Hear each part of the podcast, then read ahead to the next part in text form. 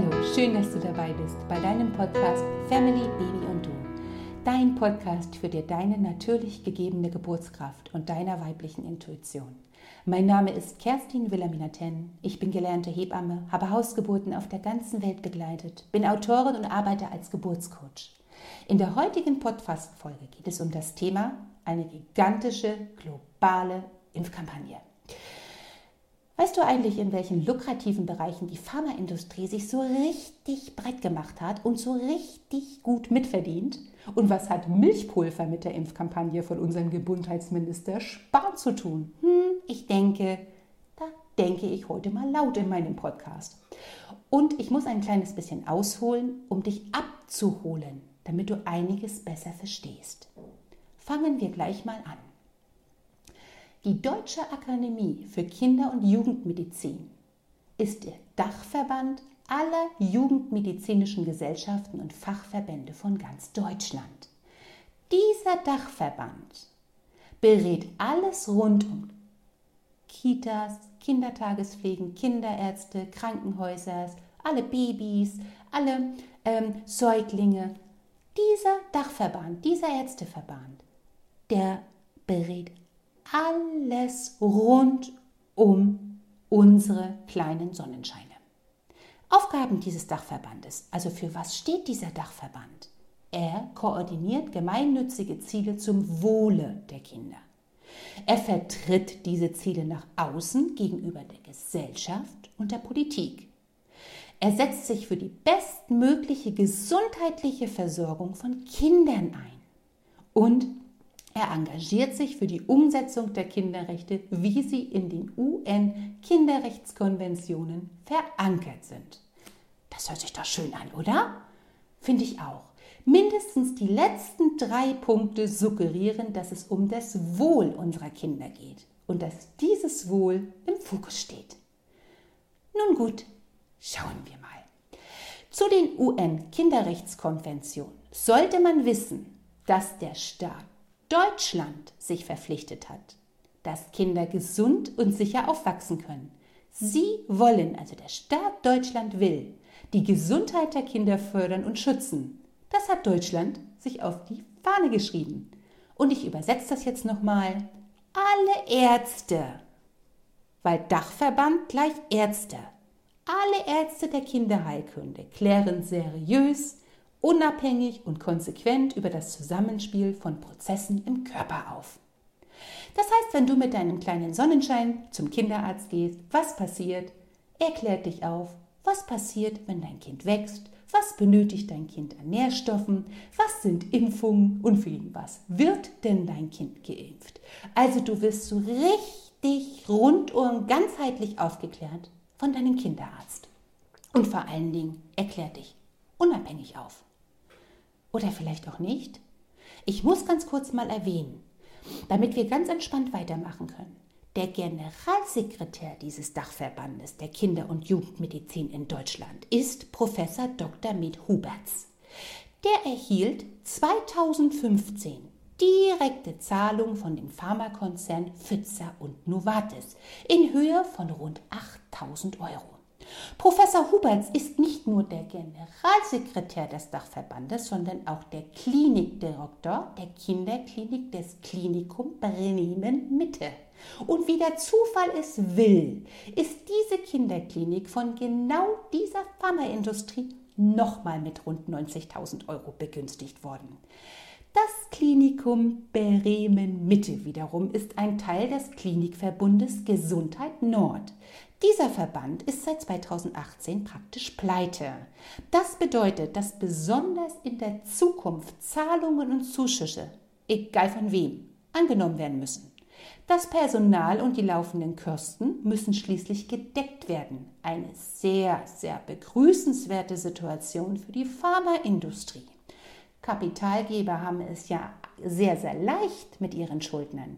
Sie können Konditionen festlegen, und was das für Auswirkungen auf unsere kranken Kinder hat, das wird sich in nächster Zeit richtig rauskristallisieren. Auch der Bundesverband der Kinder- und Jugendärzte bekommt Zahlungen. Die Zentrale des Verbandes erhielt für seine Dienste von der Pharmaindustrie 180.000 Euro. Einzelne Regionen und Niederlassungen bekamen separate und zusätzliche Zahlungen. Dr. Thomas Fischbach, der Präsident der Ärztevereinigung, erhielt auch nochmal für seine Leistung rund 5.500 Euro von der Pharmaindustrie GlaxoSmithKline. So, und jetzt schauen wir mal ganz kurz rüber auf die Deutsche Gesellschaft für Kinder- und Jugendmedizin. Auch diese Gesellschaft wurde von der Pharmaindustrie gesponsert. Und zwar, wenn auch nur mit 19.000 Euro, 647 Euro und 92 Cent. Und ich müsste euch vielleicht noch mal ganz kurz erwähnen, Dr. Thomas Fischbach und Professor Dr. Huberts, ja, ihr glaubt es kaum, sind der Beirat beider Gesellschaften. Also ganz, ganz beschäftigte Leute.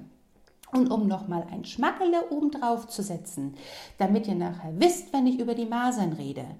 Diese beiden haben in einer Studie von 2011 erklärt, dass alle Kinder, die nicht optimal mit Vitamin D versorgt sind, ein geschwächtes Immunsystem haben und dass man das Vitamin D unglaublich wertvoll für die Kinder ist.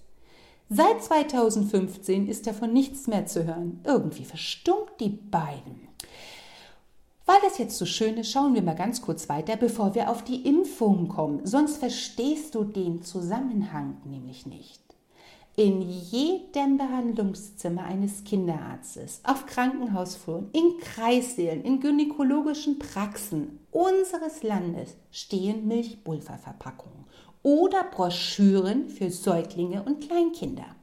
Ganze Regale vollgestellt mit jeweils mehreren Verpackungen von Bepa von Nestle, Altera von Nestle, Hip Humana übrigens auch von Hip und so weiter.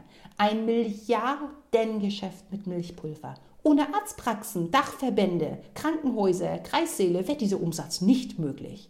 Der globale Markt für Milchpulver belief sich 2018 auf 40 Milliarden Milliarden Euro. Das ist mehr als der globale Impfmarkt. Mit Milchpulver verdient man 40 Milliarden Euro, mit Impfung weniger. Mensch, haben man sich da einige Leute gedacht. Da kann man doch was machen. Der Markt ist doch nur ausbaufähig. Das lässt sich steigern. Und bevor wir jetzt mal so richtig losgehen, noch ein kleines Anhängsel, ein kleines PS von mir. Milchpulver für Babys enthalten eine extra Portion Phosphate, was immer und gerade in der Wachstumsphase Knochen- und Zahnstoffwechsel stört. Zusätzlich fördern Phosphatverbindungen und Nahrungsmittel zu Blutdruck und Arterienvergalkung. Diese Gefahr, besonders für Babys, ist bekannt. Deswegen steht auf der Milchpulververpackung drauf, Vorsicht bei Kleinkindern, da die akzeptable tägliche Aufnahmemenge überschritten werden könnte. Was ist eine tägliche Aufnahmemenge? Fragezeichen. Selbst in Bioprodukten, wie bei führenden Herstellern wie HIP, findet sich E341 und es trägt einen wahren Hinweis.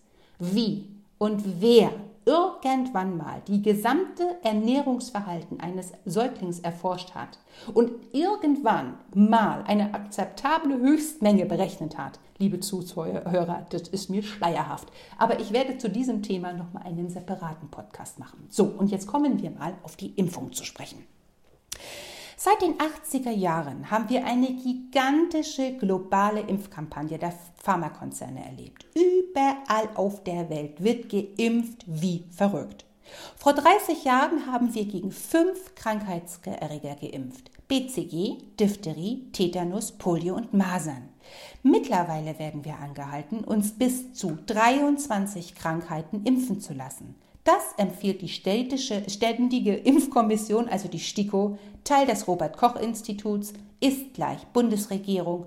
Diese Aufsichtsbehörde für das Robert Koch Institut und somit der STIKO ist dafür verantwortlich. Sie gibt das raus. Da die unterschiedlichen Wirkstoffe zum Teil mehrfach oder mehrmals verabreicht werden müssen, addieren sich die einzelnen Impfwirkstoffe und entsprechenden Arzttermine beeindruckend oft. Manche dieser Impfstoffe werden als Kombipräparate verabreicht. Ein großer Teil dieses enthält Aluminium oder auch Quecksilber als Trägersubstanz. Die Bundesregierung ist gleich Robert Koch Institut empfiehlt inzwischen unseren neugeborenen Kindern in den ersten 13 Monaten 40 Impfungen. ist eine Steigerungsrate von 1976 bis 2013. Die ist echt beachtlich. 1976 waren es elf Impfungen insgesamt. 1994 waren es schon 22 Impfungen seit 2013. 40 Impfungen. Insgesamt wird erwartet, dass der globale Markt für Impfungen bis 2022 auf über 40 Milliarden Euro anwachsen wird. 2017 betrug der Umsatz 30 Milliarden Euro. Das sind also Steigerungsraten von über 7 Prozent pro Jahr. Um diese Wachstumsrate zu erreichen, brauchen wir also deutlich mehr Menschen, die sich impfen lassen und unterstützende Ärzte sowie Politiker und Journalisten. Die Kinder- und Jugendverbände scheinen da entsprechende Wachstumshelfer zu sein. Der Generalsekretär und der Präsident dieser beiden Organisationen, wie bereits erwähnt, Professor Dr. Huberts und Dr. Fischbach, beide gesponsert von der Pharmaindustrie und dessen Kliniken auch. Sie beraten die Politiker. Sie fordern zum Beispiel öffentlich, eine Impfpflicht für alle Kinder gesetzlich zu verankern. Haben wir ja schon seit Mai äh, diesen Jahres, und zwar die Masernimpfpflicht. Das ist mehr als fragwürdig, wenn man mal genauer hinschaut. Nehmen wir mal zum Beispiel, bevor wir auf die Masern kommen, die Pneumokokken. Seit 2006 impfen wir in Deutschland gegen Pneumokokken. Pneumoknocken sind Erreger, die eine Lungen-, Hirnhaut- oder Mittelohrentzündung auslösen können. Diese Erkrankungen treten vermehrt in den Wintermonaten auf, also in einer Zeit, wo die Menschen weniger mit natürlichem Vitamin D versorgt sind und ihr Immunsystem oft geschwächt ist. Jetzt ruft euch doch noch mal ganz kurz die Studie von Professor Dr. Huberts und Dr. Fischbach in den Kopf zurück, bevor sie von der Pharmaindustrie gesponsert worden sind.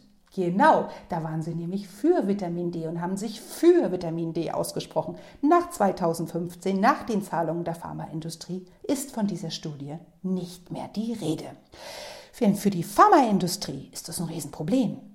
Mit dem Verabreichen von Vitamin D verdient man nämlich nichts. Mit der Impfung gegen den Erreger schon, und zwar sehr viel. Der Markt für Impfstoffe gegen Pneumokokken teilen sich Pfizer und GlaxoSmithKline.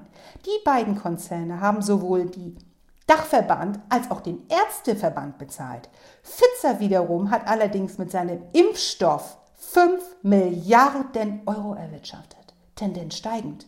Wie gesagt, bis 2006 wurden in Deutschland gegen Pneumokokken gar nicht geimpft. Kränker waren unsere Kinder nicht. GlaxoSmithKline wiederum hat alles hat in dem Jahr 2016 5 Milliarden Euro erwirtschaftet. Die Wachstumsrate im äh, Vergleich 2015 betrug hier 10 Prozent. Wer dann wiederum bedenkt, dass ein starkes Immunsystem in den meisten Fällen durchaus in der Lage ist, auch potenziell gefährliche Erreger wie Pneumokokken selbst zu bekämpfen, dem wird klar, warum wir nicht Vitamin D, Hagebutten, Leber oder Brennnessel verordnet bekommen, wenn wir nämlich systematisch das Immunsystem unserer Kinder und natürlich auch unser eigenes stärken würden, mit allen notwendigen Nährstoffen, weniger Stress, Sonne, Vitamin D und der Abwesenheit Abwesenheit von toxischen Stoffen wie Aluminium und vieles, vieles mehr, dann bräuchten wir gar keine Impfung mehr. Dann würde das 40 Milliarden US-Dollar weniger bedeuten für die Pharmaindustrie und Verluste in den Branchen wie Ärzten, Krankenhäuser, Krankenkassen, Apotheken, Chemiekonzerne, Verpackungsindustrie und vieles, vieles, vieles mehr, Leute. Gucken wir mal ein bisschen auf die Masern. Weltweit hat man uns äh, erzählt, dass Ausbrüche von Masererkrankung auf dem Vormarsch sind und dass sie besonders Kinder betreffen würden, betre äh, betreffen würden. So auch Anfang 2019 in Niedersachsen hat man uns erzählt. Die Antwort auf diese Entwicklung unserer politischen Vertreter auf Bundesebene ist die Einforderung einer gesetzlich verpflichteten Impfpflicht für alle Kitas und Schulkinder. Zu den lautesten Verfechtern dieser Zwangsnachnahme gehört der Lobbyist Jens Spahn, CDU-Bundesgesundheitsminister, Dr. Franziska Griffrey, SPD, Bundesministerium für Familie, Senioren, Frauen und Jugend, Andrea Nahles, SPD-Bundestagsfraktion, Anja Kalitzek, CDU-Bildungsministerin, sowie Professor Dr. Karl Lauterbach, SPD. Das Argument dieser Leute ist immer das gleiche. Ich zitiere, individuelle Freiheit hat ihre Grenzen, wo die Gesundheit vieler anderer gefährdet ist. Wer sich mit den Details der Masererkrankung, den historischen Entwicklungen und den Profiteuren dieser Impfung auseinandersetzt, muss sich fragen, wer genau berät eigentlich diese Volksvertreter? Und inwiefern hinterfragen genau dieser Vertreter eigentlich die präsentierenden Details? Das würde ich jetzt sehr gerne mal Professor Dr. Huberts und Dr. Fischbach gerne mal persönlich fragen. Vielleicht habe ich ja irgendwann mal die Gelegenheit dazu. Differenziertere Informationen rund um die Masern, ebenso wie alle anderen Kinderkrankheiten, gibt es mittlerweile reichlich. Ein hervorragendes, recherchierendes Buch, Die Impfillusion, wurde von Dr. Susanne Humbredes, einer amerikanischen Internistin und Nierenspezialistin, geschrieben. Dr. Humbreis arbeitet 19 Jahre lang als angesehene Internistin in einem Krankenhaus und war laut eigener Aussage zunächst keine Impfgegnerin. Als im Winter 2009, kurz nach einer routinemäßigen Verabreichung eines Grippeimpfstoffs, mehrere Patienten mit Nierenversagen bis hin zu Todesfällen in ihre eigenen Station eingeliefert wurden, wurde sie allerdings recht stutzig. Ein Diskurs über mögliche Zusammenhänge mit dem Impfstoff wurde ihr von Seiten des Chefarztes und der medizinischen Leiter, Leitung des Krankenhauses verweigert. Daraufhin machte sie sich in Zusammenarbeit mit Roman Brissanski, einem Experten rund um die Geschichte von Krankheiten, selber äh, ran und hat versucht, dokument und, dokumentiert und gesundheitliche Entwicklung hinterfragt. Und sie hat Folgendes festgestellt. Das könnt ihr alles nachlesen. Es ist frei und kostenlos einzusehen. Ich setze den Link auch nochmal unter dem Podcast, wer Interesse hat. Also, die hat herausgefunden, Ausbrüche von Masern waren in der USA und Großbritannien bis Ende des Ersten Weltkrieges häufig. Bis, 19, bis 1890 haben diese Ausbrüche auch bei 30 Prozent der betroffenen Patienten zum Tode geführt. Diese Ausbrüche fanden überwiegend in Zentren statt, also in Regionen statt, in denen die Bevölkerung zu der Zeit oft unter katastrophalen hygienischen Umständen hausten, ganz schwer mangelernährt waren und ohne Tageslicht in Fabriken arbeiten. Ein Verständnis der Zusammenhänge von Nährstoffen, Hygiene und einem gesunden Körper gab es 1890 noch nicht. Kinder hatten 1890 zu dieser Zeit überhaupt keinen hohen Stellenwert in der Gesellschaft und ihnen wurde auch keine besondere Aufmerksamkeit gewidmet. Diese Faktoren, ein Verständnis der Zusammenhänge von Nahrung, Nährstoffe, Hygiene und Gesundheit, besonders im Wachstum, hat sich erst nach dem Zweiten Weltkrieg in den USA und in Großbritannien und in der Bevölkerung verbreitet. In der Konsequenz wird die Anzahl von Ausbrüchen und Todesfällen verursacht durch Masern kontinuierlich auf den historischen Tiefstand. In der USA wurde der Masernimpfstoff erst nach diesem Rekordtief eingeführt, und zwar 1963. Nochmal der Satz. Erst gab es einen historischen Tiefstand, die Masern waren weg. Und erst nachdem die Masern weg waren, hat die USA 1963 einen Impfstoff eingeführt, die Pharmaindustrie. Der erste Masernimpfstoff enthielt tote Viren extrahiert aus den Nieren von Affen und als Trägersubstanz Aluminium. Diese Kombination führt bei vielen Probanden zu Lungen- und Hirnhautentzündung. Um diese Komplikationen zu vermeiden, wurden später Lebendimpfstoffe genutzt, die allerdings zu den gleichen Komplikationen führten. Die Impfstoffe selbst verursachten bei den Probanden Masernausbrüche ohne die ohne Test von den Ausbrüchen, die es zu verhindern gilt, nicht unterschieden werden konnten. Diese Problematik besteht auch heute noch. Über 30 Prozent der Ausbrüche werden durch den Impfstoff selbst ausgelöst. Lass das mal sacken. Durch den Impfstoff selbst ausgelöst.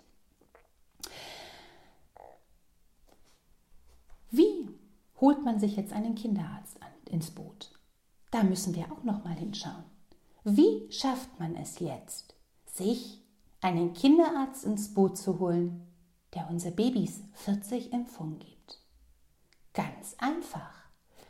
Die Honorierung von Impfstoffen wird gemessen an ihrem Behandlungsaufwand sehr, sehr gut bezahlt von der Krankenkasse. Und das ist ein absoluter finanzieller Anreiz für einen Kinderarzt. Pro durchgeimpften Baby, pro durchgeimpften Kind bekommt der Kinderarzt 507,56 Euro. Das hört sich im Moment nicht viel an. Jedoch ist es nur ein Teil der Vergütung für impfende Ärzte bei einem Baby. Und je mehr geimpft wird, desto mehr bekommt ihr auch vergütet. Überschlägt nur die Hälfte aller Deutschen, liegen wir bei 2 Milliarden 302 Millionen 400.000 Euro. Das sind jährlich 28.000 Euro pro durchgeimpften Kind für einen Kinderarzt. Hat noch irgendjemand irgendwelche Fragen dazu? Und ich teaser nur mal ganz kurz einen anderen Bereich, einen anderen Wachstumshelfer an, den Wachstumshelfer Apotheken. Nehmen wir mal nur die Apothekenumschau. Da hörst du nichts von. Der Körper kann sich selbst heilen. Mit Vitamin D stärkst du dein Immunsystem oder die Brennnessel im Wald. Dort wächst sie und sie liefert dir Eisen. Nein, du hörst das Gegenteil. Wer ist denn verantwortlich für die Inhalte der Apotheken und Umschau? Dr. Medberg Salzberger, Internist und Infektologe. Hauptunterstützer und Sponsor seiner Dienste an der Gesellschaft. Natürlich, wie sollte es anders sein? Laxkos Schmitz Klein, das Pharmaunternehmen, der Sponsor von unseren Herrn Spahn, der gebärende Frau übrigens mit Schützenverein und Schaustellern verglichen hat. Unser Gesundheitsminister Spahn, den meine ich. Und um mal langsam zum Schluss zu kommen, nochmal einen ganz, ganz kurzen Blick auf die Inhaltsstoffe von Impfungen. Die US-amerikanisches Netzwerk ICIN hat 2018 gegen die US-Regierung geklagt und Leute, die haben gewonnen. Es stellte sich heraus, dass die Pharmakonzerne in den letzten 30 Jahren keine Belege über die Sicherheit der Impfstoffe vorlegen mussten. Lass das mal sagen, diesen Satz. Das heißt, es wird weltweit, weltweit geimpft, wie verrückt, aber es gibt weltweit keinen einzigen Nachweis über die Wirksamkeit von Impfstoffen. Keinen einzigen Nachweis. Auch in Deutschland gibt es keinen echten Nachweis, ob eine Impfung funktioniert oder nicht. Es gibt sie nicht, weltweit nicht. Das ist genau dasselbe, als wenn wir ein gesundes Kind eine Chemotherapie unterziehen, obwohl das Kind gar keinen Krebs hat. Gesetzlicher Impfzwang 2019, Gesundheitsminister Spahn. Und jetzt möchte ich hier nochmal den Dachverband, unsere Ärzte zitieren. Die Deutsche Akademie für Kinder- und Jugendmedizin ist der Dachverband aller jugendmedizinischen Gesellschaften und Fachverbände von Deutschland. Dieser Dachverband berät alles rund um Babys, Säuglinge, Kitas, Kindertagespflegen, Kinderärzte und Krankenhäuser. Aufgaben dieses Dachverbandes, ich wiederhole das auch nochmal. Erstens, er koordiniert gemeinnützige Ziele zum Wohle der Kinder. Zweitens, er vertritt diese Ziele nach außen gegenüber Gesellschaft und Politik. Drittens, er setzt sich für die bestmögliche gesundheitliche Versorgung von Kindern ein. Und viertens, er engagiert sich für die Umsetzung der Kinderrechte, die in den Kinderrechtskonventionen verankert sind. Zum Wohl des Kindes, meine liebe Zuhörer in der Zwangsimpfung enthalten sind. Hochgiftiges, neurotoxisches, hirnschädigendes Quecksilber, Glutamat hirnschädigend, Aluminium hochgiftig, verursacht Demenz und Alzheimer, Formaldehyd hochkrebserregend, Zitronensäure E330 erhöht die Aufnahme von Aluminium im Körper, giftiges Antibiotika, Aceton hochgiftiges Lösungsmittel. So viel zum Wohle unserer Babys. 40 Impfungen in den ersten 13 Monaten. Ich hoffe, liebe Community, bei euch klingeln die Alarmglocken. Ich fasse noch mal ganz kurz zusammen, um zum Schluss zu kommen. Erstens, die Pharmaindustrie erzielt Megamilliardengewinne durch Impfstoffe. Zweitens, Ärzte sind Wachstumshelfer, weil sie kräftig mitverdienen. Drittens, Ärzteverbände, dessen Credo es ist, aufzuklären, unabhängig zu sein, sind es nicht. Was auch immer ihr jetzt aus diesem Podcast für euch mitnehmt, eins steht fest, die flächendeckenden Behandlung mit Impfstoffen ist von der Regierung gewollt und, liebe Community, ich befürchte, das wird erst der Anfang sein. Ich freue mich über eine Positivbewertung dieses Podcasts und auch über deine Kommentare zu diesem Thema. Mehr Inspiration findest du auf meiner Seite www.naturalbirthingpower.de. Tägliche Beiträge bekommst du von mir bei Instagram und Facebook unter Natural Birthing Power und wir hören uns nächste Woche mit einem neuen Podcast. Ich freue mich ganz sehr auf dich. Alles Liebe und einen tollen Tag, wo immer du sein willst. Deine Kerstin.